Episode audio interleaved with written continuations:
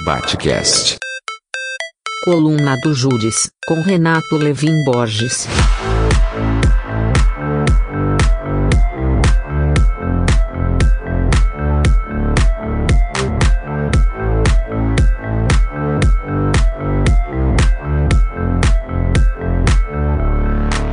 Bom momento, estou aqui hoje para falar então sobre o PDT do Ciro Gomes e também sobre a proximidade dessa eleição que se avizinha no primeiro turno, mas, sobretudo, no primeiro momento, tem a ver com a minha pesquisa sobre o entrismo neofascista no partido e na esquerda de modo geral. Nós temos, então, um grupo neofascista chamado Nova Resistência, de inspiração duginista. Para quem não sabe, Alexander Dugin é um filósofo russo neofascista que já foi muito próximo do Kremlin, do Vladimir Putin, e exerce uma influência global com a sua quarta teoria política, que seria, então, resumidamente, ele leria os movimentos políticos do século XX do seguinte modo: a primeira teoria política é o liberalismo, que acaba suplantando as outras duas, né?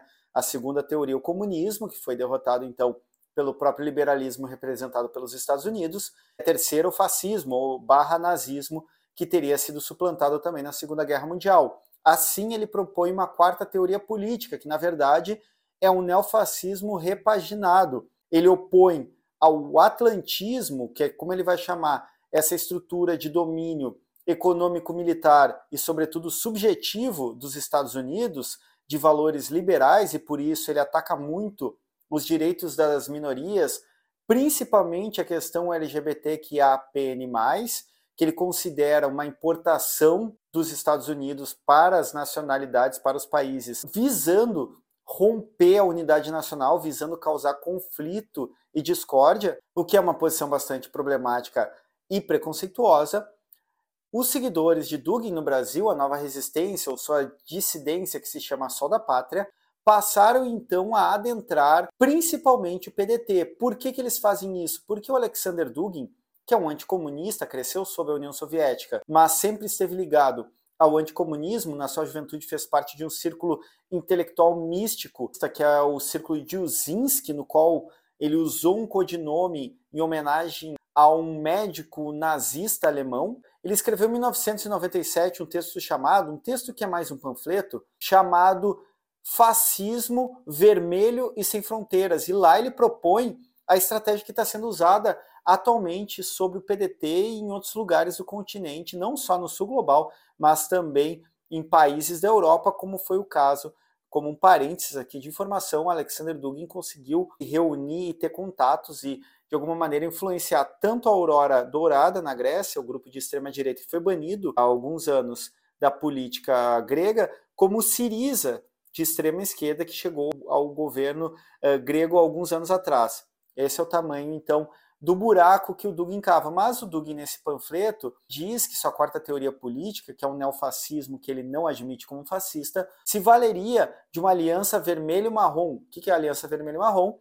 Capturar setores da esquerda, especialmente setores nacionalistas, setores que são anti-pautas identitárias e constituir uma força política juntamente com os marrons, que são os fascistas. E a partir daí tomando poder, ele diz nesse panfleto que ele se livraria dos vermelhos. E esse se livraria tem uma conotação tanto teórica quanto física. Quanto aos fascistas e nazistas, ele nesse panfleto dá um indicativo que seria só eles se adaptarem um pouquinho, darem um passinho para o lado para adentrarem o projeto da quarta teoria política, que é essa aliança vermelho-marrom.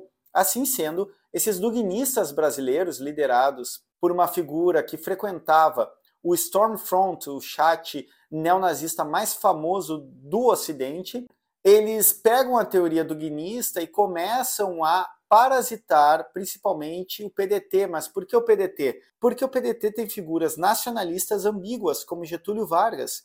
Eles tentam também capturar nesse jogo a figura de Leonel Brizola e figuras da direita nacionalista, da extrema-direita, como Enéas Carneiro, que era do antigo Prona. Como eles fazem isso? Eles tendem a cupinizar, ou seja, modular os discursos para dentro de uma noção nacionalista neofascista duguinista. Então, eles passam a defender o nacionalismo soberanista, anti-imperialista, e por isso acaba a parte da esquerda sendo capturada, anti-identitária, promovendo uma ideia de nação unitária de um povo bastante hierarquizado, onde pautas minoritárias serão vistas como uma infiltração de valores liberais que visam desestabilizar a nação. Nesse jogo, eles têm algumas figuras-chave que acabam encarnando a tomada, inclusive a cupinização ou um estágio mais avançado, que é a figura de Aldo Rebelo, que está concorrendo ao Senado por São Paulo, que fala de um quinto movimento, de um nacionalismo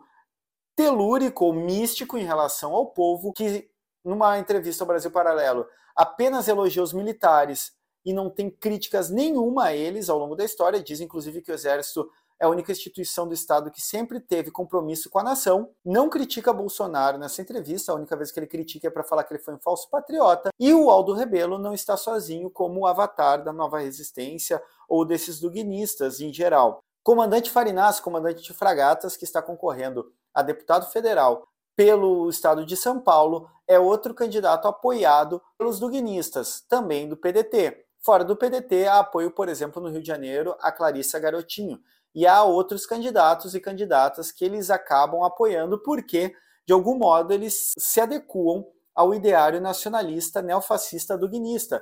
Assim, o PDT, na última semana, se obrigou a soltar uma nota dizendo que não tem membros da nova resistência e que não aceita entrismo ou infiltração de qualquer que seja a orientação partidária, porque é proibida e vedada a dupla militância. Mas a verdade é que, embora não todos duguinistas da Nova Resistência ou do Sol da Pátria estejam no PDT, eles estão em círculos próximos e têm influenciado o debate e têm apoiado abertamente a candidatura de Aldo Rebelo e comandante Farinasso. No Roda Viva, que Ciro Gomes participou, ele foi perguntado pelo jornalista Flávio Costa sobre a nova resistência, sobre a infiltração neofascista, e Ciro Gomes fingiu que não sabia de nada, quando meses antes o presidente do, do partido Carlos Lupe havia dito que expulsaria membros no PDT da nova resistência. Ou seja, nós temos um paradoxo, um PDT de Schrödinger, que é não há infiltração neofascista, ao mesmo tempo que se diz vamos expulsar eles.